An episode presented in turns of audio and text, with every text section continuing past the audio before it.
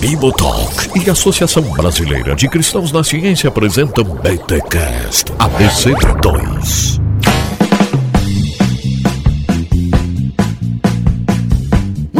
Muito bem, muito bem. Começa mais um BT Cash ABC2. Olha, o último do ano, o de número 36. Eu sou o Rodrigo Bibo e, olha, nunca acharam a Arca de Noé, te enganaram com aquele videozinho na igreja.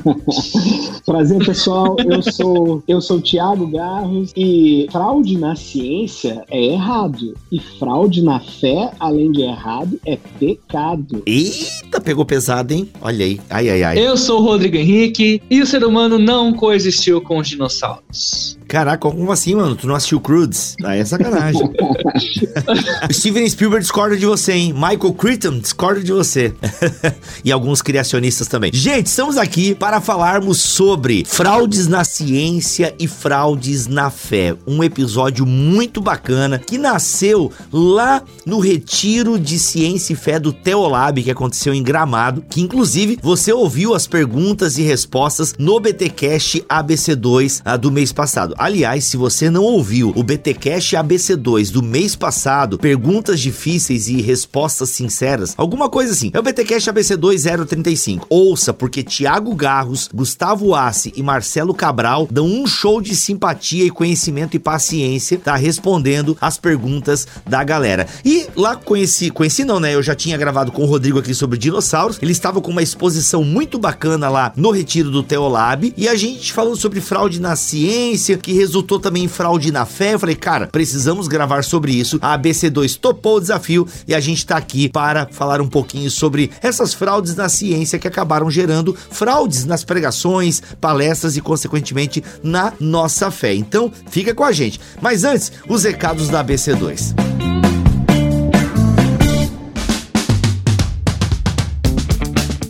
Ei, Bibo, já é dezembro e um novo ano tá chegando. Nossa gratidão a você e toda a equipe do Bibotalk por caminhar conosco. Muito obrigada a você também que nos ouve, nos segue, ora por nós e contribui para esta missão de gerar crescimento, beleza e amor ao conhecermos e nos encantarmos cada dia mais com Deus, a sua criação e o seu propósito. Somos gratos. Hoje, eu quero lembrar vocês da pós-graduação oferecida pela Academia BC2, que começa uma nova turma em 2022. Prepare-se. Você já pensou em se tornar um especialista em fé, ciência e cultura? Está na hora de você fazer uma pós-graduação como você nunca imaginou. A DCH é muito mais do que informação, é uma verdadeira formação. É uma proposta única de aprender a ler a realidade através do entrelaçamento virtuoso entre ciência, filosofia e teologia a partir de uma perspectiva cristã. O curso de pós-graduação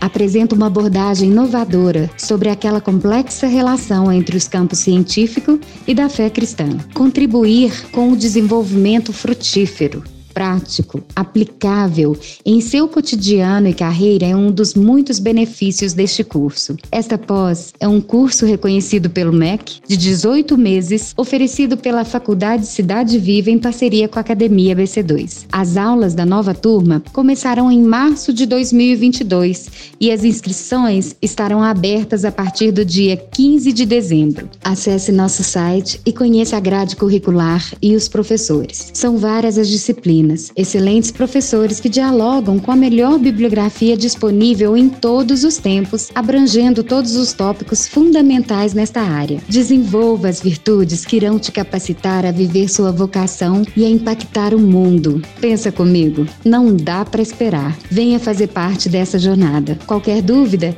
entre em contato com a gente em nossas redes sociais.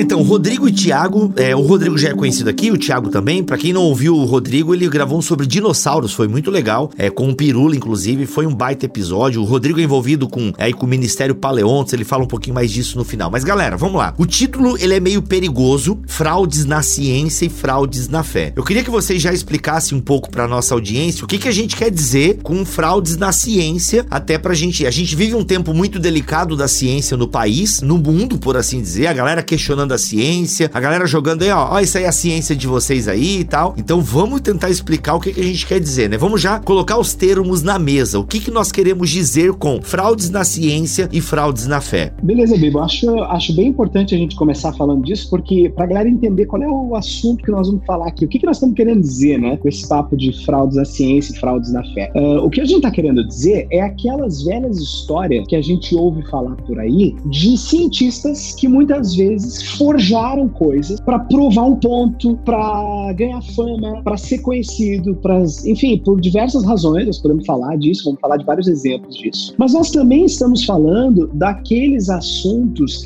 que nós crentes gostamos muito, que são aquelas coisas em que a gente busca na ciência, muitas vezes, fatos e descobertas científicas que vão dar um consolo e uma confirmação para a nossa fé. Né? Isso é muito comum uh, no nosso meio evangélico, esse tipo de fato e coisa que se relaciona com a ciência, né? coisas que, que uh, circulam por aí e que as pessoas uh, espalham e que geram uma certa sensação de legitimidade, de, ah, nós estávamos certos, é, é o evangelho é verdade, e coisas desse tipo. Então, uh, nós vamos falar de alguns casos clássicos, e o Rodrigo é um grande conhecedor uh, desses casos, mas eu, eu quero mencionar, por exemplo, só para dar um exemplo que, que eu acho que nós não, não vamos falar depois, porque, inclusive, nós vamos falar depois do e-book do Rodrigo sobre isso, né? Mas o fato é que, lembra daquela história que o pessoal mais velho vai certamente lembrar da época dos e-mails e até dos PowerPoint que circulavam de que um cientista da NASA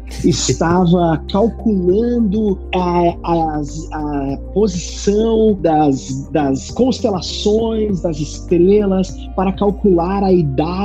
Aí tem várias variações, depende do e-mail que eu recebia. Mas aí ele olhando as, as constelações e olhando nos supercomputadores da NASA, parece que o cálculo não fechava e faltava alguns, algumas horas, né? Um dia e não sei quantas horas. E aí o cientista da NASA se lembrou de quando ele era criança e frequentava as aulas da escola bíblica e ele se lembrou do dia que Josué e Deus parou o sol na história de Josué. O dia aí, que a terra parou. Exatamente.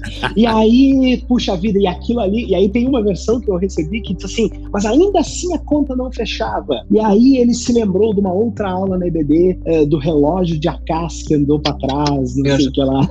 né? E aí a conta fechou. Ou seja, a NASA confirmou o relato bíblico de que né, da idade, dados cálculos dos supercomputadores da data. Isso, isso circulou, mas eu ouvi de púlpito isso, mas inúmeras vezes, inúmeras vezes. O problema é que essa história é fake news. Ela é mentira. Ela nunca ah. aconteceu. Ô, Thiago, mas peraí. Essa tua história aí é somente. É, é uma fake news mesmo. Porque não teve nada na ciência que apontasse para isso, certo? Isso é uma fake news de, de, igreja mesmo. Tipo aquela história da águia que a galera conta, da renovação da águia, que vai lá, que se isola, que quebra o bico. Já, essa já ouviram também, né? E ela, e, as, ela arranca as penas e voa em direção ao sol. É, é, são fake news da igreja. Mas aqui o que a gente vai contar, Thiago, é um pouco diferente, né? Porque é, são fake news na ciência mesmo, de cientistas, de grupos de cientistas que forjaram coisas para poder defender em determinado ponto e muitas vezes essas forjas, não sei se é assim que se fala, mas essas fake news foram usadas, né, essas fraudes foram usadas por religiosos para afirmar algum ponto. Então é,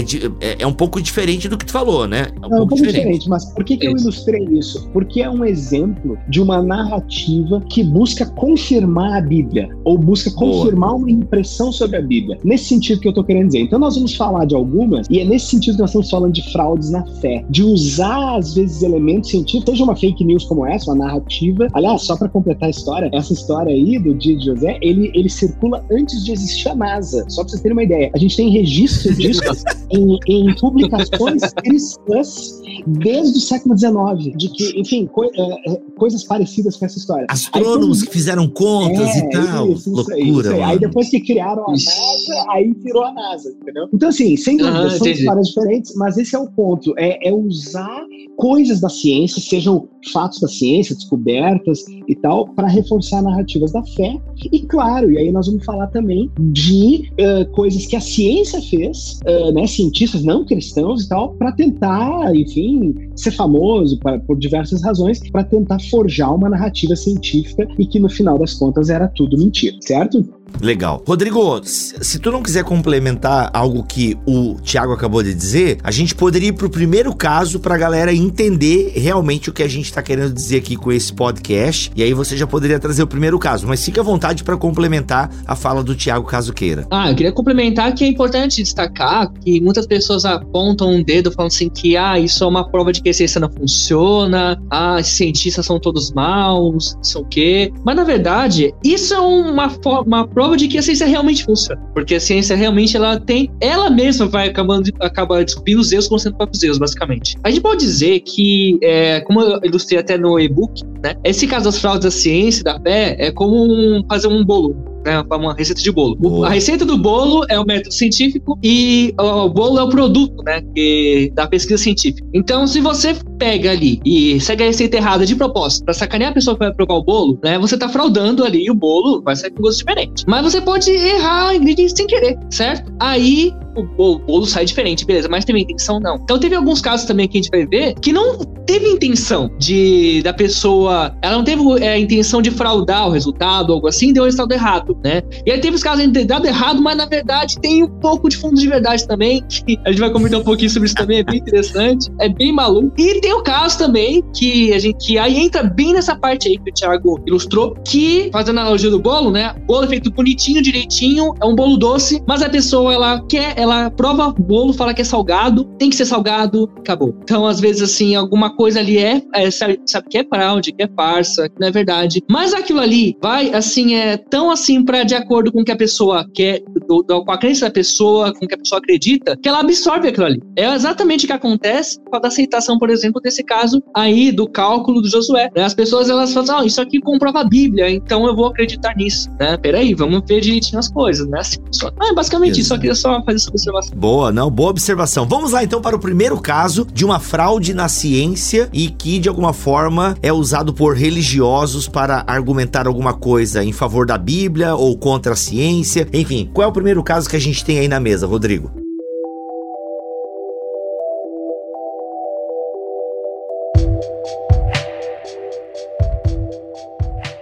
É, o mais famoso, né? Ele é muito citado por aí, é o caso do Homem de Pilton, né?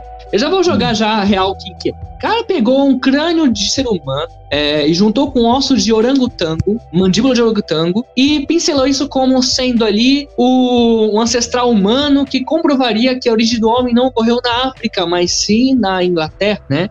É, e era uma fraude, claro. Essa fraude foi, foi aceita, pasme, por 40 anos. 40 anos as pessoas falaram isso aqui é verdade. Tá, ô Rodrigo, vamos tentar imaginar aqui, e o Thiago também ajuda aí. Então quer dizer que um grupo de cientistas ingleses, não querendo que a origem do ser humano estivesse no continente africano, lá na África, porque afinal é, tem, tem um racismo ali, enfim. Então, não, a origem do homem não pode ser lá onde tem os negros. Tá? A origem do homem tem que ser algo nobre aqui na Inglaterra. Então, esse grupo de cientistas, ou um cara só, não sei quem foi o doido, cria, faz aí uma, uma colagem de ossos de, de orangotango com seres humanos, dá uma envelhecida lá, pega um tutorial no YouTube, mentira, nem sei que ano foi isso daí, mas pega lá um tutorial, vê como é que faz e como é que a ciência aceita isso. Tipo, ok, gente, temos uma descoberta aqui. Como é que se dá esse processo de uma parada fake ter enganar aí a ciência por 40 anos. Esse caso famoso que o Rodrigo está claro. citando, é, chamado Homem de Piltdown, né, como ele falou. É, você pode dar um Google e é, vai estar tá no e-book. Aliás, nós nem introduzimos o e-book do Rodrigo, né, Bibo? Nós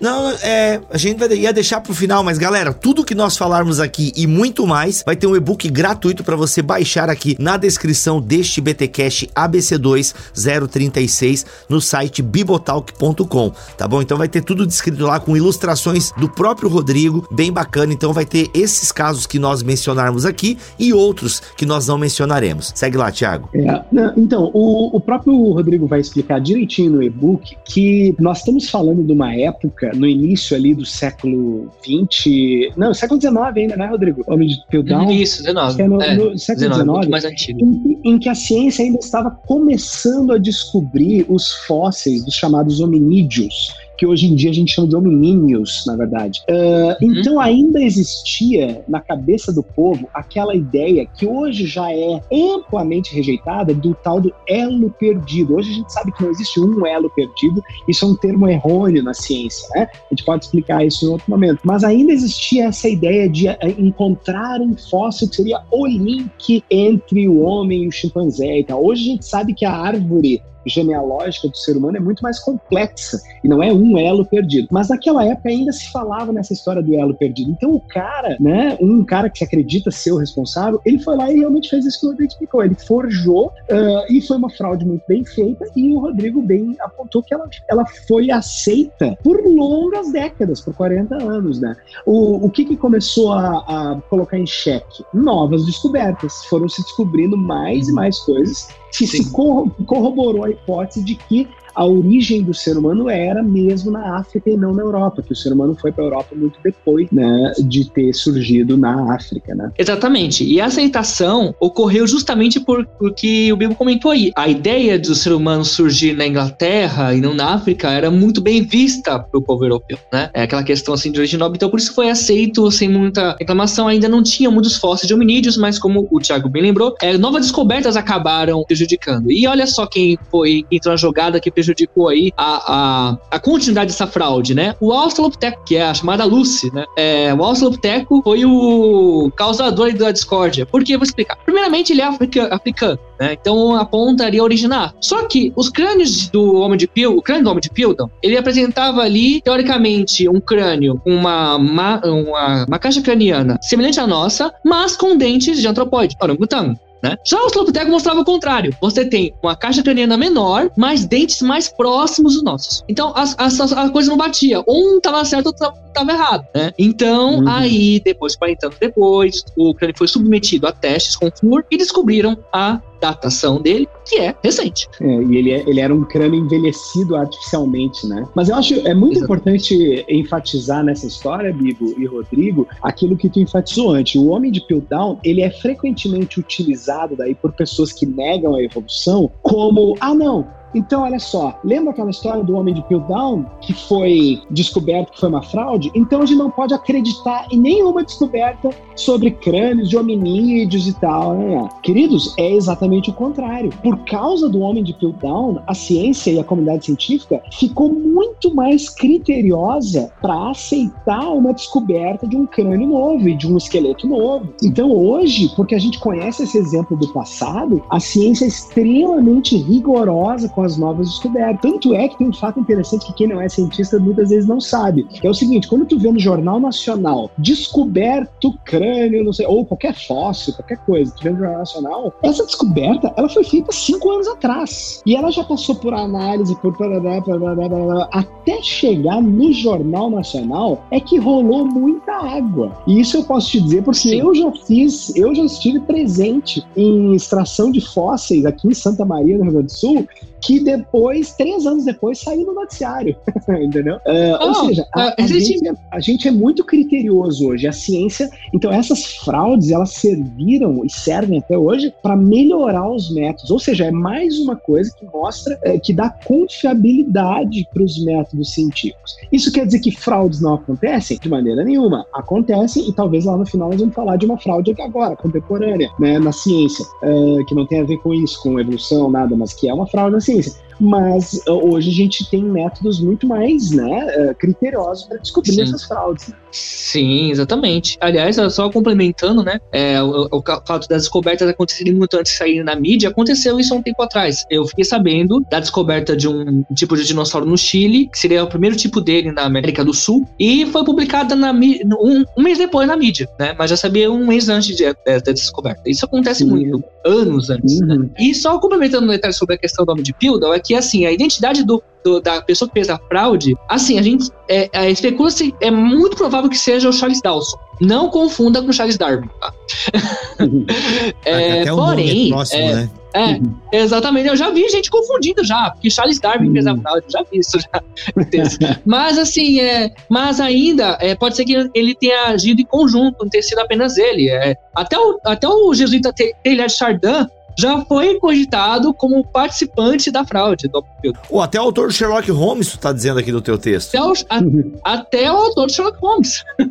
É, é, é, bem, bem interessante essa história e realmente ela é aquilo que o Rodrigo falou. Ela é uma fraude deliberada, o cara fez por um motivo ideológico, político e para ganhar fama. Né? Então ela é realmente uma fraude clássica, o homem de Piltdown. Mas não é uma prova contra a evolução. É importante deixar bem claro isso. Exato. E aí a gente trouxe esse caso, só reforçando o que vocês já falaram, porque alguns religiosos, no afã de querer atacar a teoria da evolução, usam esse caso para dizer, viu, está vendo? A teoria da evolução, ela, a ciência se contradiz, não dá pra gente acreditar nesses achados. Bem, ficou bem, bem esclarecido, gente, tem bastante detalhe no e-book que gratuitamente está sendo dado para vocês aí, um oferecimento do Paleontos, tá bom? Que é organizado aí pelo Rodrigo. Vamos lá, gente, qual é a próxima fraude aí na ciência que foi usada por religiosos?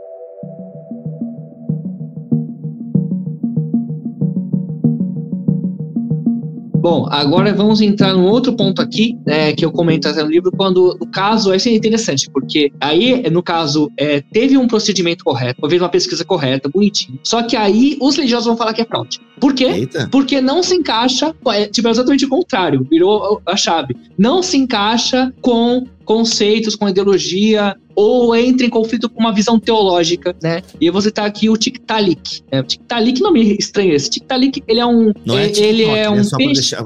Não, não é TikTok, não, não é TikTok. Tá. O Tiktaalik é basicamente uma espécie de peixe que gerou muita polêmica. É, resumindo, basicamente os cientistas que fizeram a descoberta, eles pensaram, bom, se a gente tem peixes fósseis numa determinada camada, peixes pulmonados, em outra camada de rocha a gente tem é, anfíbios, então talvez se a gente for no meio ali da camada de rocha, com sorte a gente consegue encontrar uma forma transicional. Né? Não vou usar o termo perdido aqui, como o Thiago falou, não é um termo mais usual hoje em dia, mas uma forma intermediária entre os dois. E acharam o bendito do bicho que tem exatamente as características transicionais entre peixes pulmonados e animais de quatro patas, tetrápodes, né? Só que quando ele foi descoberto, o pessoal, assim, da lacria suíça começou a acusar de ser, na verdade, uma fraude, uma pesquisa mal feita, falando que ele, na verdade, era um peixe bagre, era um tipo de bagre, era, não era, era e que é, tinha poucos ossos, e uma prova disso é que não tinha encontrado o quadril dele. Ah, porque peixe não tem quadril, né? E tetrápode tem. E esse fóssil não tem quadril, então como você vai me falar que ele é um transicional, né? E começou esses, esses ataques e tal, né? Até que o pessoal ficou caladinho, quietinho, porque encontraram mais fóssil do Tiktaalik com quadril. Só que ninguém mais comentou a respeito. Vamos colocar debaixo do tapete. Isso acontece muito. E mais, você vê que é o contrário, na verdade. Uma Eita, pesquisa feita, correta e foi tratada como fraude. É, esse é um dos fósseis mais importantes aí dos últimos 30 anos, assim. É uma descoberta relativamente recente, né? Beleza, esse caso do TikTok aí foi uma. acharam uma conclusão, né? Chegar, a pesquisa foi bem feita, mas algumas pessoas ficaram atribuindo fraude à pesquisa, mas a pesquisa foi bem feita e tal, tudo certo. Depois acharam o fóssil com quadril, e aí a galera não falou mais nada e tal. Mas, ou seja, uma pesquisa bem feita que a galera tentou descredibilizar aí ao longo da história da pesquisa e por aí vai. A gente tem então agora uma pesquisa que foi meio que mal feita, mas sem intenção de enganar. A gente tem Piltdown lá, o Piltdown lá, que eu não sei como é que é, que foi fraude. Foi uma pesquisa feita para querer enganar. A gente teve agora aqui o caso do TikTok, que foi uma pesquisa feita boa, mas que tentaram enganar o resultado. Tipo, não, não é bem isso e tal, tentaram descredibilizar. E a gente tem uma pesquisa científica em que os cientistas meio que, sem querer, sem a intenção de manipular, acabaram é, manipulando a pesquisa e levando a um resultado enganoso? Sim, temos sim. É um caso muito engraçado, aliás, que é o do homem de Nebraska, não Nevasca, tá? Homem de Nebraska. Hum. é o que acontece. Os caras encontraram ali alguns dentes na região de Nebraska mesmo, e aí atribuíram ele como se não evidência de antropóides, ou seja, é, o grupo que pertence aos chimpanzés, gorilas, a nossa espécie, aliás, a primeira evidência desses, desses animais aqui é, na, na na América do Norte, né? E aí começaram a divulgar isso com um acidente, olha só, aqui. Aí até uma revista científica, é, não científica, na verdade, uma revista mais de cunho popular, mais ou menos igual, super interessante hoje em dia. Ela fez um, ela é, publicou a descoberta, né? Anunciou a descoberta e fizeram uma ilustração de uma família de homens pré-históricos e tal. Olha só, é, isso aí ficou muito famoso, aliás, né? Aí, beleza, então, essa, essa, essa descoberta foi indo e tal. Aí depois foram lá, escavaram mais um pouquinho o, local onde tinha o dente, né? Encontraram o dono do dente, encontraram os outros ossos. E era de um porco pré-histórico. Caraca. Não era humano, né? Não era humano. Tá, e isso aí foi usado de alguma forma pela, pelos evangélicos, os, pela fé ou não? Em que sentido foi usado? Então, eles usam isso como uma prova de que as pesquisas dos cientistas em torno dos fósseis não são confiáveis, de que eles forçam os dados para se encaixar nos seus conceitos. Sendo que, na verdade, na paleontologia, esse tipo de coisa é muito comum. O primeiro dinossauro que foi encontrado, pegaram a unha dele e acharam que era um chip, né?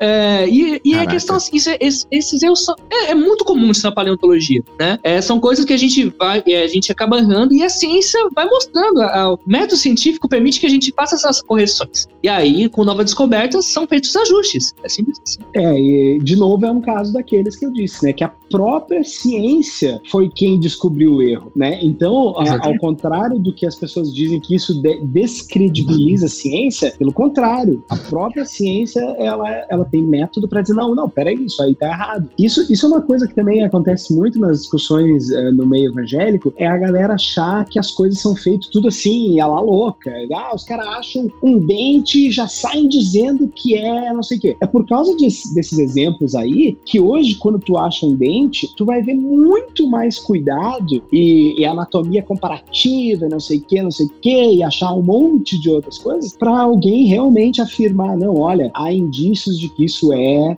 espécie tal, né? Justamente por causa dessas, dessas escorregadas do passado, né? Então, hoje em dia, uh, uh, através da anatomia comparada, a gente consegue uh, ter muito mais certeza a respeito das descobertas e quando não se tem certeza, os bons estudos, nos bons periódicos, eles vão dizer, olha, isso aqui a gente realmente não, não sabe o que é.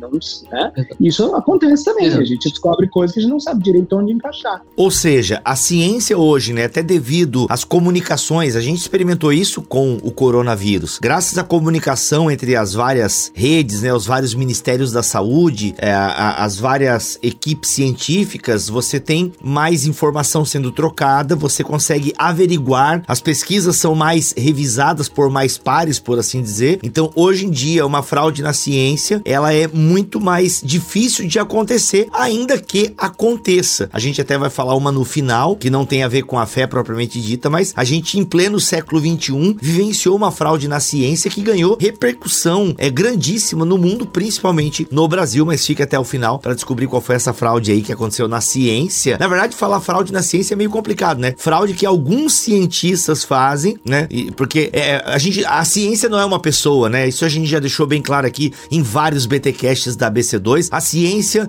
não é a Universidade de Oxford, a ciência não é a Universidade de Nova York, a ciência não é a USP, entendeu? Não, é, é uma soma de, de muitas coisas, né? De muitas evidências, é um conjunto, né? De provas, enfim. Não é, é um empreendimento, né? A ciência um empreendimento, é um empreendimento é. humano, né? Uma coisa, é o empreendimento humano, né? Exato. Uma coisa que eu acho importante pegar o gancho dessa tua fala, Bibo, é o seguinte, ó. Às vezes as pessoas, elas não, elas esquecem de uma questão que é muito importante no nosso mundo atual e que também aparece na ciência, é a questão da competição. O que o cientista mais quer é desbancar a descoberta do outro. Porque se, se o desbancamento da descoberta, a teoria do outro, vamos dizer assim, for bem feito, o cara ganha Nobel o cara sai na capa da Nature, da Science, né? Então, na verdade, Sim. muitas vezes a, o cristão ele tem dificuldade de entender e acha que a ciência é uma grande conspiração contra a fé, mas ele esquece de que, na verdade, a ciência é um troço altamente competitivo e que é um querendo desbancar o outro por fama e, e, e dinheiro para fazer mais ciência e, e, mais grants que o cara vai ganhar para sua pesquisa e melhores posições de trabalho em grandes universidades. E, é, um, é, um, é um negócio, é um business business competitivo. Então, na verdade, Sim. isso é um mecanismo da ciência uh, que, que, que, na verdade, nos deveria dar um pouco mais até de confiança. Porque, olha, os melhores especialistas estão ali tentando desbancar uns aos outros, né? eu, eu diria assim que o camarada que descobrir, assim, tipo, comprovadamente, cientificamente, por acaso, que a teoria da evolução tá errada, meu, ele tá feito na vida. Ele tá feito na vida. Se ele fazer uma descoberta científica que mostre por A mais B, não, é isso aqui mesmo, acabou. Ele tá feito na vida. Vai ganhar o Nobel. Vai ganhar o Nobel. É, eu acho que é isso, né?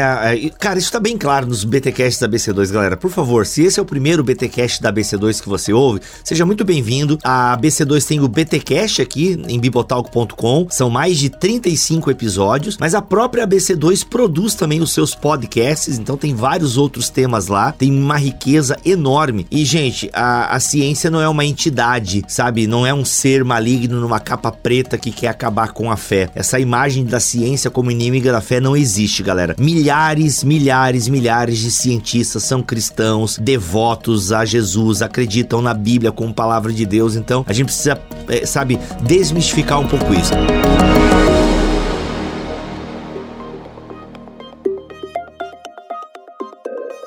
Galera, eu queria entrar aqui naqueles casos que é, talvez a gente já viu na igreja, sabe? Acho que é legal a gente explicar que são fraudes na fé mesmo, que tem cara, né, de ciência, como por exemplo que o Thiago Garros trouxe no início da nossa conversa, da galera que forja, que a NASA disse aquilo. É, eu já tive um pregador aqui é, que rodou bastante o sul do Brasil. Ele dizia que era um cientista da NASA. Cara, era impressionante, assim. Não quero falar o nome dele aqui, mas ele é bem conhecido no sul, né? Como era o cientista da NASA e tal. Ele foi, é, é, graças a Deus, ele foi é, descoberto, até porque começaram a investigar, porque a vida do cara era fantástica. O cara era cientista da NASA. Ele criou um óleo da NASA, sabe, com base em êxodo. Ele contava umas histórias muito legais. E parecia tão incrível que, pô, não pode ser mentira, né, que esse cara tá contando, porque ele parecia ser um homem de Deus, né? Então ele contava muitas histórias que Deus deu uma receita de um óleo utilizado em perfurações é, pela NASA uh, para e, e, Deus deu a receita desse óleo a partir do óleo do sumo sacerdote. Mano, o cara falava isso para uma igreja de duas mil pessoas, assim, entendeu? Era impressionante, assim, impressionante. Hoje em dia ele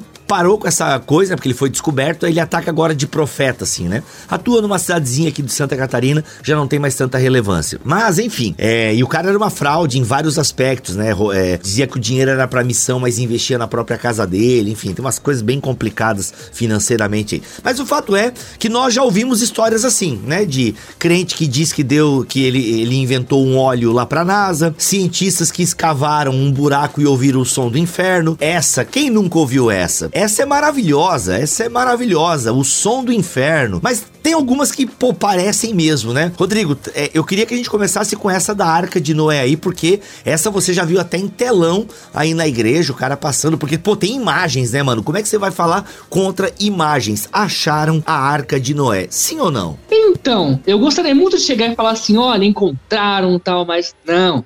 Pelo menos não ainda. Pô, não ainda não, Rodrigo. Que, como assim não ainda, Rodrigo? Tu tem uma esperança que vão achar? Não, nem existiu essa arca de direito, para. A arca, a arca é de madeira, cara. Ela deve ter se decomposto, né? Pela lógica, ela se decompõe, né? Não, é verdade, é verdade, é.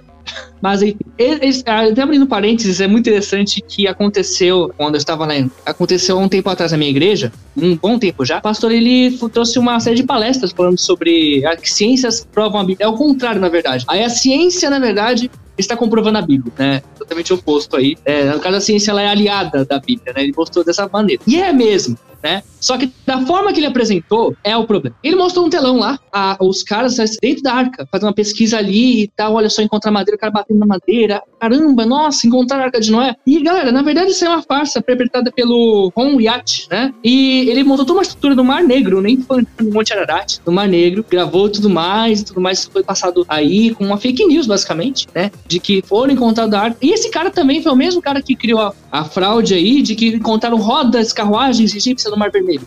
Peraí, peraí. É, peraí, Rodrigo, peraí, Rodrigo, peraí, peraí, peraí. Tá me dizendo que um camarada que estudou cinema, provavelmente, porque teologia com certeza não, tá dizendo que esse cara, um, um cara forjou essas paradas para dizer que a ciência tá provando a Bíblia? Como é que é isso assim, velho? E, e como é que ele foi desmascarado? Não sei se a gente tem relato disso. Bom, na verdade, começaram a vários, vários, é, é, vários pesquisadores começaram a apontar isso, inclusive, olha que interessante, o site in Genesis, que é criacionista, ele apontou essas fraudes do, é, essa fraude do, do Ron Yacht. Veja só o nível da coisa. O próprio site criacionista que acredita, assim, que houve uma arca, que houve um dilúvio universal, eles acreditam nisso. Falaram, não, essa, esse caso aqui é uma farsa. E bem como a questão das rodas da, das carruagens do Mar Vermelho. Isso é uma coisa muito comum. Pessoas, assim, é, indivíduos, né, pegam ali, distorcem algum dado científico, alguma coisa, para que ele venha se encaixar com uma visão teológica. Isso é uma coisa que, infelizmente, é muito comum. É, uma. uma eu acho que esse é o mesmo cara, né, Rodrigo, que. que enfim, tem, tem vários já que já acharam a arca. A arca já foi pois é. várias vezes, né? É, eu ia. Porque não é nem esse caso que eu lembro, tá? O caso que eu lembro é de chineses que encontraram a arca de Noé no Monte Ararat. É esse caso que eu lembro, galera, que tem vídeo, coisa arada e tal. É isso aí mesmo, é isso aí mesmo. É o, é, é o, o cineasta chamado Yong Sheng. Ele ah, foi lá tá. gravar lá dentro da, dessa arca construída no Mar Negro lá. ah, é verdade, é verdade, cara. É isso aí mesmo. Mano, Mas tem um lugar, tem, um, tem uma formação geográfica naquilo que seria o Monte Ararat, lá, né, que os caras acham que poderia ser a arca fossilizada lá, porque uma foto aérea mostra Exato. uma formação geográfica. Tem isso também. Os caras já foram lá, é teve gente, geólogos que foram lá olhar e viram que não tem, não tem, é só uma coincidência geológica ali. É uma formação geológica em formato de barco, né? E tem é. lá no Monte Ararat. E aí, você olha de avião, você vê, parece um barco que tá ali, né? E aí, só que na verdade é nada mais, nada menos que rocha, basicamente, uma formação é. rochosa, geológica ali. E não tem indício de que, a, que é madeira fossilizada madeira. nem nada. Não, nada. Então tá, inclusive até tô aqui no site do E-Farsas, que tá falando um pouco de como é que isso aqui veio pro Brasil e tal, enfim. Legal, então tá, é um, é um bicho doido que simplesmente um dos exploradores dentro do local que seria a Arca de Noé, tem até foto aqui, meu Deus, gente. Agora, Bibo, eu, eu acho importante a gente deixar claro que é assim, ó, uh, os cristãos evangélicos, muitos dos cristãos evangélicos evangélicos adotam aquela posição que a gente já conhece, a gente falou aqui já várias vezes, que é o criacionismo da terra jovem, né? Eh, essa é a posição, talvez, da maioria dos, dos cristãos evangélicos no Brasil, embora tenha algumas pesquisas que mostram que muitos são criações da Terra Antiga, né? Enfim, mas o fato é que, dentre os criações da Terra Jovem, é um tanto comum se amparar em algumas descobertas ou supostas descobertas científicas que aparentemente uh, confirmariam essa visão particular de interpretação do Gênesis, né? E que a gente sabe, a gente já comentou aqui no, no BTcast e nos BTcast da BC2, que não é a única posição cristã possível, uh, né? Existem várias posições cristãs, evangélicas, ortodoxas, não liberais, uh, que são possíveis. E a gente sabe que existem cristãos, como o Rodrigo, por exemplo, que aceitam a evolução. E eu também, se alguém quiser saber a minha uh, visão, todo mundo sabe que eu não tenho problema nenhum com a evolução. Mas sim, existem os criações da Terra Jovem e eles acabam, às vezes, propagando essas descobertas aí sobre a arte e tal. E tem uma famosa descoberta que está no e-book do Rodrigo, e vou pedir para o Rodrigo contar para nós, né, uh, Rodrigo, que, que seria uma descoberta uh, importante, porque, assim, segundo a visão da, do da Terra Jovem, os seres humanos teriam convivido com os dinossauros, né? E isso, numa narrativa da ciência, vamos chamar mainstream, né, da ciência praticada nas universidades, da ciência dos museus, que a gente vai no Museu de Ciências, é essa ciência mainstream que a gente está chamando, né? Os dinossauros, os seres humanos estão separados por 65 milhões de anos, né? Então não haveria Sim. possibilidade de seres humanos conviverem com dinossauros. Mas o criacionismo da Terra ele vai afirmar que não, que os dinossauros e os seres humanos foram criados no mesmo dia, né? Os seres terrestres ali no sexto Sim. dia. Então eles procuram há anos alguma evidência, então, de convívio de seres humanos com dinossauros. E aí existem alguns casos famosos e aí o Rodrigo vai explicar um deles para nós, de que, enfim, de que seriam indícios de seres humanos caminhando com dinossauros. E aí existe o famoso caso das pegadas do rio Paluxy, Paluxy. né? Meu amigo Rodrigo. Fala pra nós aí. É uma trilha de pegadas situadas, é, situada no, em Glen Rose, Texas, né? Onde você tem ali rastros é, de dinossauro. Você vê ali basicamente e perfeitamente ali, inclusive são duas espécies diferentes caminhando ali. E você vê algumas pegadas que parecem ali seres humanos, né? Junto. Aí muita gente fala, não, isso é, é a prova de que os seres humanos estavam caminhando lado a lado com um dinossauro ali. Porém, primeiramente, algumas pegadas foram esculpidas lá, tá? Fraudadas. Eita. Outras, olha que interessante, são formações geológicas que têm um formato de pegada. E outra ainda, que acontece? O dinossauro ele meio que pisou, pisou torto, e o metatarso, que é o osso que tem aqui na perna, ele imprimiu ali e ficou e meio que fez o formato ali da sola do pé, né? Não tem nem os dedos do pé, na verdade, né? Nesse caso. Né? Então, é, o dinossauro acabou fazendo sem querer ali a pegada de um ser humano, basicamente. É, supostamente ser humano. É, mas, e, e esse, esse é um, um, dos muitos casos, né? Tem o caso da estatueta de Acambaro, que é muito interessante, que eu posso até mencionar. Não, menciona aí, mas peraí, isso aí é utilizado por criacionistas, assim, tipo, for real? Mesmo sendo já desbancado e tal? É, sim, sim. Uma coisa que a gente tem que entender também, Bibi Rodrigues, é assim, ó, existe muita coisa na ciência que vai ser difícil de determinar. Por exemplo, os caras foram lá analisar essas pegadas e realmente elas estão complicadas, elas são, não é, a ciência a gente costuma dizer assim que ela não vai ter todas as respostas. Às vezes a gente não tem evidência suficiente para afirmar um negócio, né, com 100% de certeza. É, e, claro, e outra coisa que precisa ficar claro é que assim, ó, não é uma descoberta de uma pegada, uma que vai desbancar uma teoria inteira, por exemplo, como a evolução, que é apoiada por uma série de outras evidências. Então, é, é mais provável, é, no caso da evolução, como ela é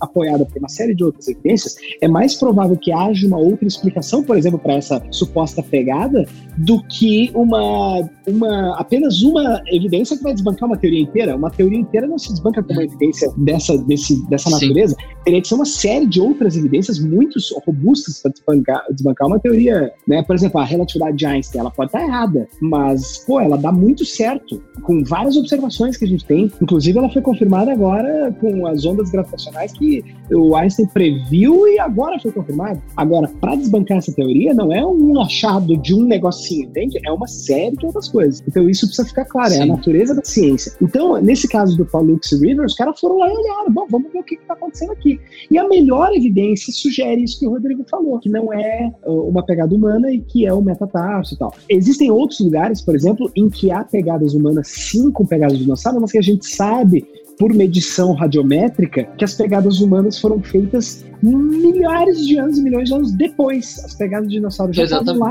E aí ficou um barro lá em cima. E aí os seres humanos passaram e ficou lá a pegada. E hoje elas estão juntas. Mas elas são de tempos muito diferentes, né? Tá, isso não pode ser. Mas assim, não dá uma, não dá uma margem?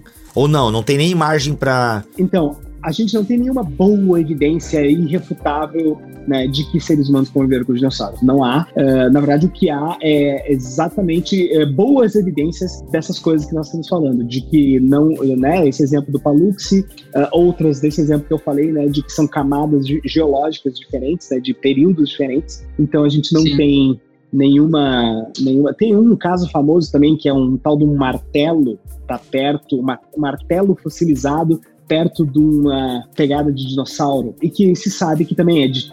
Sim, tinha um ser humano lá que deixou algo parecido com um martelo, mas isso foi anteontem na escala geológica é, e lá tinha uma pegada de dinossauro de milhões de anos.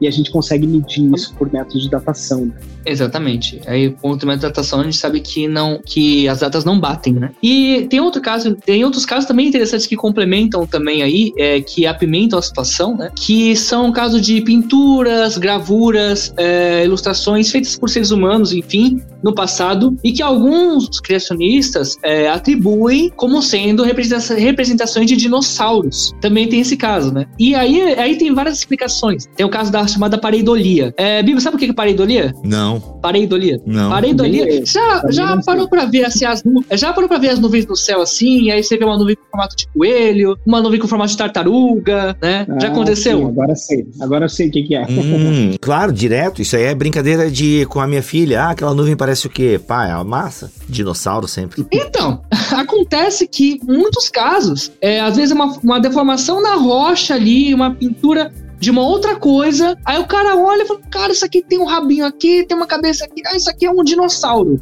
Isso acontece demais. Tem um caso muito interessante que eu cito no e-book, inclusive, que chegaram a. Viram ali basicamente um mamute lutando com um T-Rex, né? E Não, na verdade é o que? É uma deformação ali, né? Então, é, isso acontece muito. E também tem um caso que eu vou citar aqui, citar aqui, que isso é uma fraude, isso realmente é uma fraude, tá? Que é o das estatuetas de Acambaro, né? Que entra nessa parte aí da, da, das, da, das descobertas aí da, das pinturas, né? O cara, que um um cara ele pegou, ele chamado Valdemar Jujut, né, no é, ele foi na região do Acambaro, México, se não me engano. Ele encontrou ali é, uma estatueta bem diferente e chegou para os camponeses da região e falou: Olha, cara, eu pago aqui, é um peso para você trazer uma estátua parecida com essa, né? E aí Os camponeses se mobilizaram, o cara conseguiu 32 mil peças para a coleção dele. E algumas, é, 32 mil. E algumas tinham é, dinossauros, basicamente o que seriam dinossauros com seres humanos. Né? Estatuetas mostrando isso. Eu falei, caramba, então quer dizer que, que a pessoa viu um dinossauro ali e retratou em estatueta? Calma aí, calma, muita hora nessa calma. Primeiramente, fizeram análise ali, o pesquisador chamado de peso em 1953, porque essa descoberta foi em 1944. Então, em 1953, o de peso ele descobriu que tinha ali algumas fissuras nas que mostravam que, nas estatuetas que mostravam que elas eram recentes,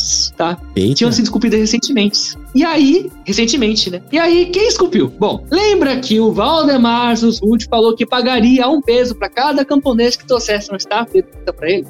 pois bem.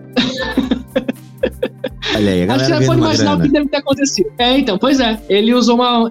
Foi assim, ele fez uma maneira inteligente ali de conseguir estatuetas, né? E os caras foram mais inteligentes ainda. Fizeram estatuetas ali Inclusive, é, a representação de dinossauros estão bem erradas cientificamente, são baseadas na visão que se tinha na época a respeito dos dinossauros. Isso também é bem curioso, né? E fora que não tem nenhum fóssil de dinossauro na região para falar, o cara viu um osso ali e fez uma escultura baseada nas coisas, não tem nada. Mas e essa fraude também foi utilizada pra galera para dizer que, ó, seres humanos caminharam com dinossauros. Com certeza. É, é usado até hoje. Caraca, isso. isso é complicado, né? Porque já é uma parada que está é claramente refutada pela própria ciência e a galera continua utilizando. É complicado. É porque isso se dá muitas vezes, né, gente? Vocês sabem bem melhor do que eu, porque às vezes um, um livro foi publicado com essa informação, né? A gente até teve um podcast, Thiago, que eu não lembro qual foi, não sei se foi no passado que a gente fala, é, é do livro que popularizou, não sei o que, o Genesis Flood, não foi esse livro que popularizou uma parada meio complicada? É, vocês até citam em alguns momentos aí. E isso acaba sedimentando, né? Sim, e tem mais detalhe interessante. Tem mais detalhe também que que, é sobre a questão da publicação, né? Por que que isso acaba é, convencendo as pessoas? Por que as pessoas defendem isso até hoje, apesar de ter sido reputado já? É a maneira que isso é divulgado. Bem, é, no livro cito um exemplo, eles basicamente pegam uma estatueta ali e fazem uma representação, mostra do lado uma ilustração de um dinossauro que não está necessariamente cientificamente correta, mas está numa pose e num visual que parece muito com a estátua. Aí a pessoa que não conhece a respeito de paleontologia vai vir falar: caramba, olha, tá retratando exatamente igual aquele dinossauro. Se não tem imagem do dinossauro, também tá errado, né? Então, olha só a maneira, o modus operandi disso. Isso acontece muito. Caraca. O que, que você ia falar, hum. Thiago? Pode falar, Uh, não, não, eu só ia dizer que, sem dúvida, todos esses exemplos aparecem em livros, né? Em geral, uh, esses aí que querem mostrar seres humanos convivendo com os dinossauros, em geral aparecem nos livros, né, Criacionista Terra Jovem, uh, que defendem essa ideia de que os seres humanos conviveram com os dinossauros. O fato é que a gente não tem nenhuma boa evidência disso né, na, na realidade.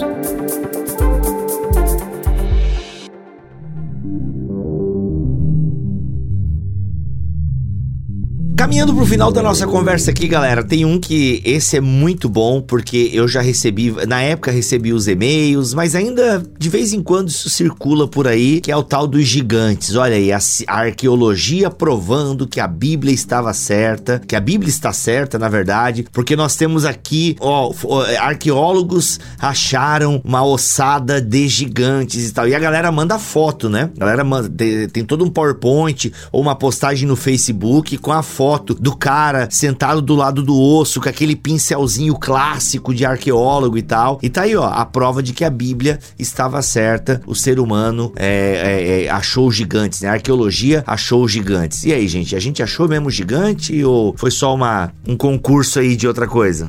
bom, vamos lá. Primeiramente, é bom destacar que a visão a respeito de, dos gigantes, né, é, vem ali de Gênesis 6. E essa visão não é amplamente defendida na teologia. Existe uma outra outra interpretação para a palavra Nephilim ali. Sim, é provavelmente homens poderosos. Provavelmente homens poderosos. Uhum. Exato. Mas tem o Golias, né? Peraí, peraí, peraí, peraí que tem o Golias. Tem o Golias também. Tem o Golias. Mas você olhar as fotos ali, você, se fosse verdade mesmo, a gente estaria falando de seres humanos ali com 8 metros, 10 metros de altura. Se comparar o crânio ali na foto, né? Mas a foto, bom, ela veio de um concurso de Photoshop. De concurso de Photoshop. E os caras pegaram ali do site. Essa explicação. Gente, é, é um concurso Photoshop. É basicamente isso. então, mas é verdade. Mas essa é a explicação. Os caras pegaram a foto já do concurso Photoshop e usaram pra tentar provar um ponto teológico. Basicamente isso.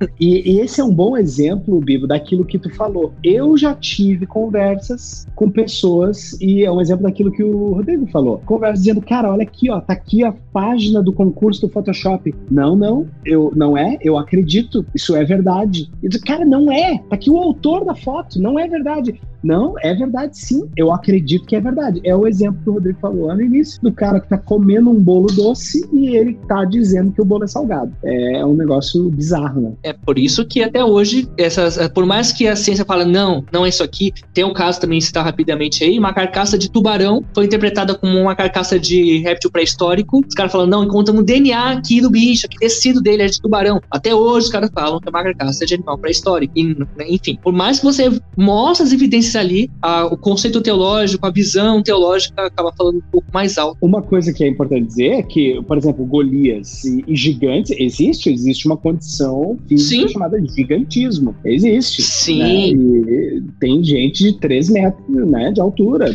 Ah, e, sim, ex, sim, existem fósseis de Homo heidelbergensis que tinham mais ou menos aí, mediam 2,40 metros. E 40 né? Já há evidências de fósseis assim que mostravam essa altura, é um homem, um homem pré-histórico, né? Mas não algo tão gigantesco como que é mostrado nessas fotos aí. Só para é. refazer aqui, eu disse que existem homens de 3 metros, não, o ser humano mais que a gente tem registro é 2 metros e quanto? 2 metros e 70, uma coisa assim, né? Acho que o cara mais 2 alto 70, isso. Né? É, 2 metros e 70, é isso mesmo. Então, quer dizer, é um concurso de Photoshop, mas tem várias outras que circulam na internet também, tudo montagem. E é legal que no site E-Farsas, ele coloca a foto original e a foto que foi montada, né? Cara, é impressionante. A galera... E isso é triste porque os crentes compartilham, né? Compartilham como se fosse uma parada real e a Bíblia tá certa. E olha aqui essa escavação que aconteceu no México e tal. Ô, gente, tome muito cuidado, tome muito cuidado antes de compartilhar as coisas, sabe? Inclusive antes de você achar que uma escultura dada pelo México, sabe, de um elemento folclórico da sua cultura para ONU e você achar que aquilo tem a ver com o apocalipse. Toma cuidado, gente. Vamos investigar um pouquinho mais a cultura, um pouquinho mais a Bíblia para não ficar divulgando coisas que não tem nada a ver e fazendo os evangélicos passarem vergonha, pelo amor de Deus. Gente, e aí? Vamos caminhar pro final? O que que a gente, qual vai ser a finaleira do programa aí? Eu acho que tem tem duas coisas que a gente tem que falar no final. Uh,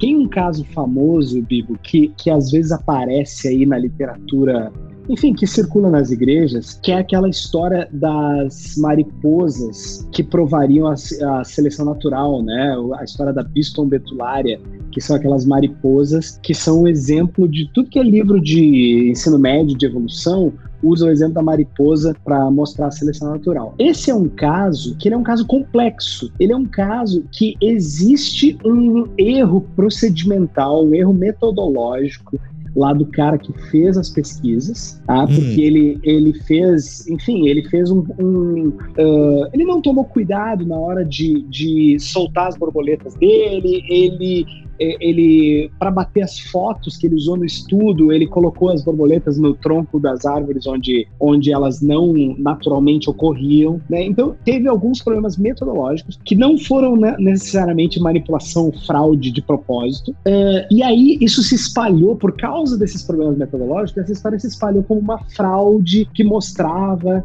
que a seleção natural, o exemplo clássico de seleção natural é mentira. E a história, na verdade, é um pouco mais complexa do que isso e vai estar hum. explicado ali no, no e-book do Rodrigo. Mas o fato é que sim, ele continua sendo um bom exemplo de seleção natural, sim, embora a gente saiba que os processos pelos quais as mariposas aquelas se tornaram predominantemente variação preta ficou mais comum do que a variação branca, né? Porque a história é essa, né? A história é que na Revolução Industrial, por causa da fuligem a variação preta ficou mais comum porque ela se camuflava nas árvores. Uh, isso é um fato, sim, a gente sabe que isso realmente aconteceu. Uh, o que a gente sabe hoje é que isso uh, pode não ter sido exclusivamente por seleção natural, porque hoje a gente sabe que existem outros mecanismos evolutivos, e não apenas a seleção natural, pode ter havido migração, por exemplo, para lá. Enfim, é, uma, é, um caso um pouco mais complexo, mas o fato é que ele continua sim, sim. sendo um bom exemplo de seleção natural Uh, e inclusive o, o, cara que, que colocou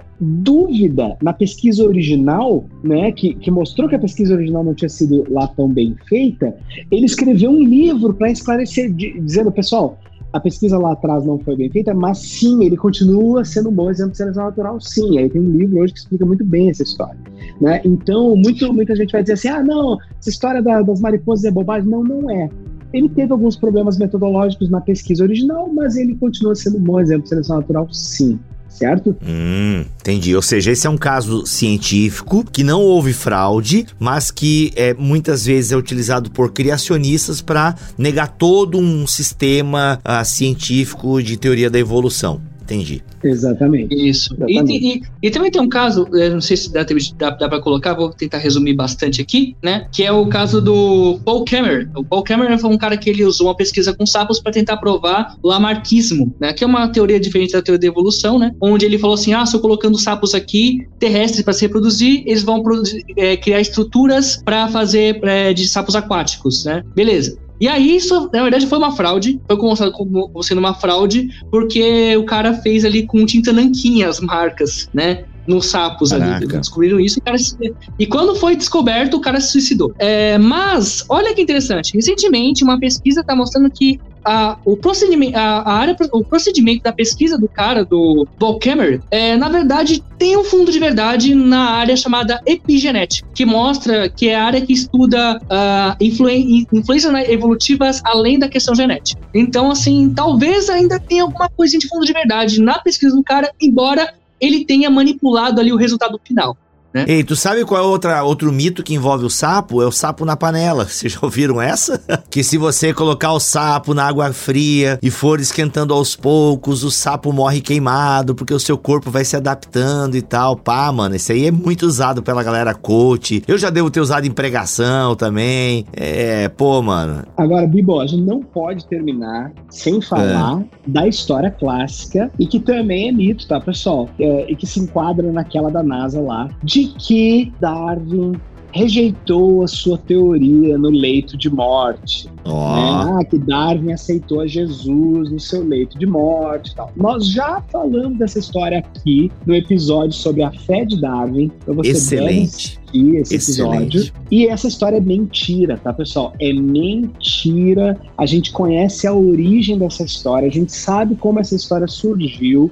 E essa história está esclarecida no episódio e também no livro da ABC2, Galileu, Terra Plana e outros mitos sobre ciência e religião. Isso, então, se você quer saber, compre o livro e assista ou seu BTcast. Exato, exato. É a fé de Darwin, tem tanto em live no YouTube como em podcast em bibotalco.com e tem esse livro, cara, Mitos mitos. Como é que é o nome do livro? Terra Plana Galileu e outros mitos sobre ciência e religião. Coisa. Exato, da editora Thomas Nelson Brasil em parceria com a ABC2. Galera, eu não esqueci, nós falamos no início do programa que teríamos aí uma fraude na ciência que aconteceu recentemente. Ela é um pouco mais delicada, mas ó, ó olha o que aconteceu. Tiago, a gente teve fraude na ciência em 2020? Como assim? Tivemos e a gente tem, né? E a medicina e a ciência já está né, mostrando e comprovando uma fraude que aconteceu aí, né? Então, que tem a ver com a Covid, com a Covid-19 e com, a, né, com o coronavírus. E eu estou falando do estudo que colocou na roda, nas rodas de conversa, a hidroxicloroquina. Então, Eita. se você não sabe, se você não sabe, essa história de hidroxicloroquina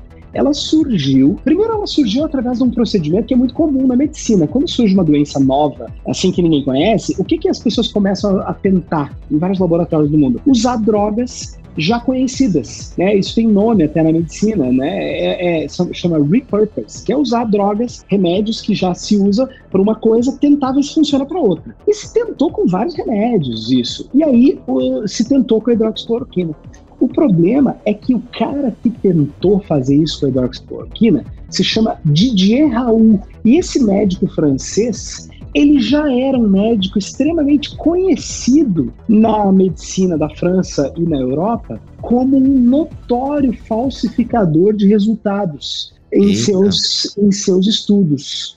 Uh, ele foi banido de diversos periódicos, não pode mais publicar, porque ele teve vários periódicos que foram re, né, retirados dos, do, do, dos sites, dos periódicos, porque foi comprovada fraude, inclusive com Photoshop. Para quem conhece um pouco de ciência, ele photoshopava as eletroforeses, as fotos de eletroforese deles, para que os resultados dessem de acordo com o que ele queria. Isso é um, é um procedimento que não é tão incomum, infelizmente, na ciência, é, mas que os bons periódicos de ciência, aqueles que são bem avaliados, tá, os que têm maior índice de impacto, eles, eles têm métodos para detectar essas coisas. Por isso que é importante, quando a gente olha um periódico de ciência, saber o índice de impacto, né? E, e não nos contar apenas com aqueles que são os periódicos mais, uh, né, com índice de, de, impacto mais reduzido.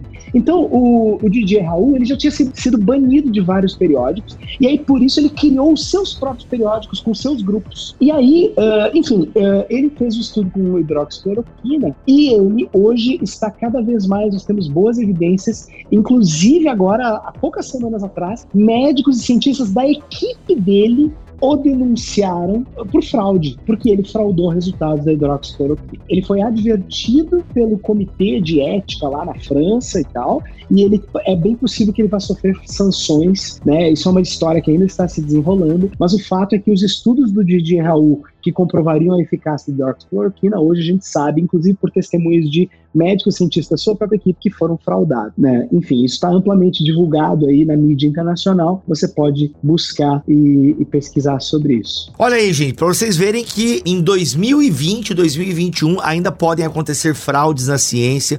Por isso, galera, precisamos acreditar sim na ciência. A galera fica dizendo: "Ah, vocês acreditam na ciência, eu acredito em Deus". Não, gente, nós acreditamos nesse empreendimento humano que é feito com a graça de Deus e Deus nos deu cérebros e a gente usa. Então, vamos parar de entender. E a ciência erra, claro, ela vai sempre diminuindo as nossas dúvidas, né? Então ela tá sempre, ela tem um resultado, opa, novas pesquisas mostram outro resultado. Vamos continuar pesquisando e tal. Então, gente, é isso, tá? Não é, não é uma parada assim, ah, não, porque a ciência uma hora diz uma coisa, uma hora diz outra. É, pois é, a, a, vida é tem essa volubilidade e a ciência tá sempre investigando, né? Ainda mais um em tempo pandêmico aí que as coisas estão tudo variando e tal. Então vamos, vamos lá, gente. Pelo amor de Deus. E se você não se vacinou ainda, corre se vacinar, né? Já tô. Daqui a pouco eu tô com a terceira dose já. Beleza? É isso. Tiago, quer falar alguma coisa? Não? Gente, não, eu só ia. Eu só quero concluir com um, um pensamento para deixar pra galera que é o seguinte. Hum. Tá? Em resumo, o resumo da ópera disso que nós estamos falando é o seguinte, na minha, na minha visão. Nós cristãos a gente adora receber uma confirmação da nossa fé. E a gente muitas vezes quer colocar o critério de validação da nossa fé na ciência. E eu acho, e eu costumo falar disso quando eu falo por aí, que isso é um grande erro. Por quê? Porque para para pensar, a gente precisa que a ciência confirme a Bíblia, por exemplo? Será que quem, quem está no pedestal se a ciência é o critério de validação da veracidade da Bíblia, quem está no pedestal é a Bíblia ou é a ciência? Estão me entendendo? Se a ciência é quem atesta que a Bíblia é verdadeira, é a ciência que está em primeiro lugar e não a Bíblia, e não a nossa fé. Então, o que eu gosto de dizer é que a verdade da Bíblia e as, nossa, as, nossas, as nossas verdades de fé, elas são de outra ordem. Não quer dizer que são verdades irracionais de maneira nenhuma, mas a, a Bíblia é verdadeira e a nossa fé é verdadeira, não porque a ciência prova, não, porque a ciência, ela, ela, ela não tem capacidade de provar as realidades de Deus, porque as realidades de Deus estão muito para além da ciência, elas estão para além da física, elas são metafísicas, né? Então, a ciência ela não tem poder para provar a veracidade da nossa fé. O que a gente tem que ter consciência é de que sim, a nossa fé é totalmente compatível com a ciência. Ela é compatível e que existem sim elementos na ciência que apontam para Deus e apontam para as verdades de Deus. Mas a gente tem que uh, parar uh, com esse esforço de ficar procurando coisinhas na ciência que comprovam a Bíblia, porque a, a, Bíblia é um livro complexo, é um livro antigo que precisa ser interpretado, né? E aí nós aqui na BC2 nós estamos aí para nos ajudar como cristãos a melhor interpretar esse livro sagrado, palavra de Deus que ele deixou para nós. E não é com fatos científicos que a gente vai provar que a Bíblia é verdadeira. A Bíblia é verdadeira, agora falando eu do meu testemunho pessoal, porque ela mudou a minha vida, porque ela fala do verbo vivo que, que encarnou e mudou a minha vida. Por isso que ela é verdadeira. Ela é verdadeira por causa da minha experiência com ela, com um livro vivo. Né? Eu não preciso que a, a ciência não. Se a ciência ter, tivesse capacidade de provar a Bíblia, a ciência também teria capacidade de desprovar a Bíblia. E ela não tem essa capacidade, porque a Bíblia é um livro divino em linguagem humana. E aí vocês vão ler o livro do Paulo On para aprender como a gente tem que interpretar esse livro maravilhoso que é a Bíblia Sagrada, a palavra infalível inspirada por Deus. Certo? Muito bom. Rodrigo, a sua palavra final? Bom, é, faço minhas palavras que o Thiago disse. É, e aí também coloco um complemento, né? Onde nós estamos fundamentando nossa fé? Será que nós estamos fundamentando nossa fé na primeira evidência, das evidências que aparecem? Ou estamos fundamentando nossa fé de fato na palavra de Deus? E que possamos também, como, é, também tomar muito cuidado quando vier alguma coisa que aparentemente ali comprova a nossa visão teológica, por mais que pareça incrível, sensacional, para, reflete, vai atrás, vê se é isso mesmo, tem senso crítico, isso é muito importante para que você não venha cair numa enganação e não se fundamentar em argumentos errados, porque é, por mais que nós creamos que a Bíblia assim, é a palavra de Deus, é a palavra de Deus e tem a verdade, será que é correto provar a verdade é, usando mentiras? é, eu costumo Eita. dizer isso. Será que o fim justifica os meios? Olha aí, gente, foi mais um BTcast ABC2, o último do ano. A gente volta em janeiro, se Deus quiser assim permitir. E olha só, se você gostou desse papo, tem um e-book gratuito para você baixar aqui na postagem deste BTcast ABC2. São mais de 20 páginas, bem pesquisadinha, com ilustrações próprias, com as imagens, muito bacana para você entender um pouco mais aí essas fraudes na ciência e as fraudes na fé. Tem outros casos que nós não mencionamos aqui, então baixe esse e-book, foi feito com muito carinho pelo Rodrigo aí, revisado pelo Thiago Garros. Então, galera, tá aqui, Fraudes na Ciência e na Fé, o e-book gratuito, hein? Gratuito para você poder baixar aqui no site bibotal.com na publicação deste BTcast. Thiago, muito obrigado pela tua presença aqui. Mano, e aí, onde é que a galera te acha? O que, que você tem feito? Então, sempre um prazer, Bibo, sempre um prazer estar aqui no, no BTcast, nos BTcast ABC2. Você pode me achar no www.teolab.org.br, que é o Ministério de Fé e Ciência que eu coordeno aqui no sul do Brasil, o qual o Bibo já participou dos nossos retiros. Nós fazemos retiros de fé e ciência, cursos de fim de semana em fé e ciência, visitas em escolas, palestras, enfim. Você pode estar entrando em contato com a gente no teolab.org.br, teolab com TH. Né? Legal. Inclusive, fique ligado, retiro do Teolab 2022 será no início do ano, provavelmente em março. Então já fique ligado que haverá retiro do Teolab sobre ciência e fé. Caraca, eu vou ser convidado de novo ou não? Cara, não sei, não sei, estamos estudando ainda.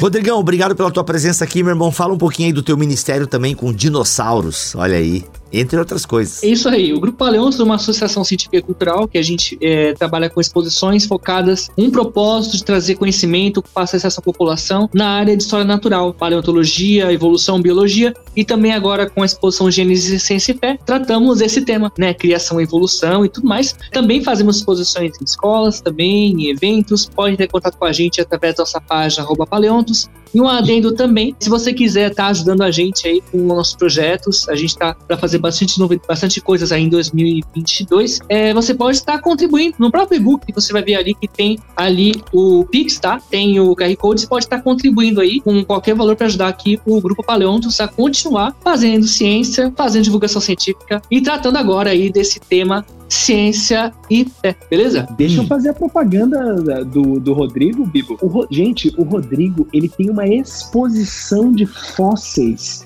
que ele leva para a sua igreja para falar sobre ciência e fé. É disso que o Rodrigo está falando. Você pode levar o Rodrigo e o Paleontos para a sua igreja com uma exposição incrível de fósseis reais e é réplicas também. É uhum. É muito legal. Então, entre em contato com o Rodrigo e leve o Rodrigo e o Paleontos para a sua igreja. Ele está em São Paulo, né, Rodrigo? Mas ele pode viajar ao Brasil. Paulo. Ele já veio do Rio Grande do Sul, mas ele pode viajar ao Brasil com a exposição de ciência e fé com fósseis de dinossauros, crânio. É muito legal. Vale é bem bacana mesmo. Bem legal. Gente, é isso. Os links de tudo que foi falado aqui está na descrição deste BTcast. Voltamos ano que vem, se ele quiser e assim permitir. Fiquem todos na paz do Senhor Jesus. Este podcast foi editado por Tuller Bibotalk Produções.